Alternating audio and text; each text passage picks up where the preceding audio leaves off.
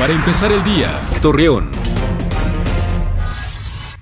Muy buenos días, miércoles 31 de julio le presentamos la información para empezar el día.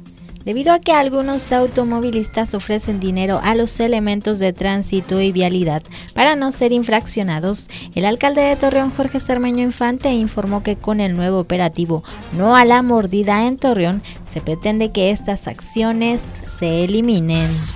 Sergio Salas, delegado regional de programas del bienestar social de Gómez Palacio, indicó que a inicios del mes de agosto se entregarán las pensiones de 68 y más, por lo que pide a los ciudadanos acudir en las fechas que se les establecieron para evitar confusiones luego de que algunos turistas solicitaran que se ampliara el horario del teleférico de Torreón, la directora Verónica Soto Díaz dio a conocer que los horarios serán de 11 de la mañana a 9 de la noche, de martes a domingo, con la finalidad de que los visitantes tengan la oportunidad de disfrutar de este atractivo turístico aéreo.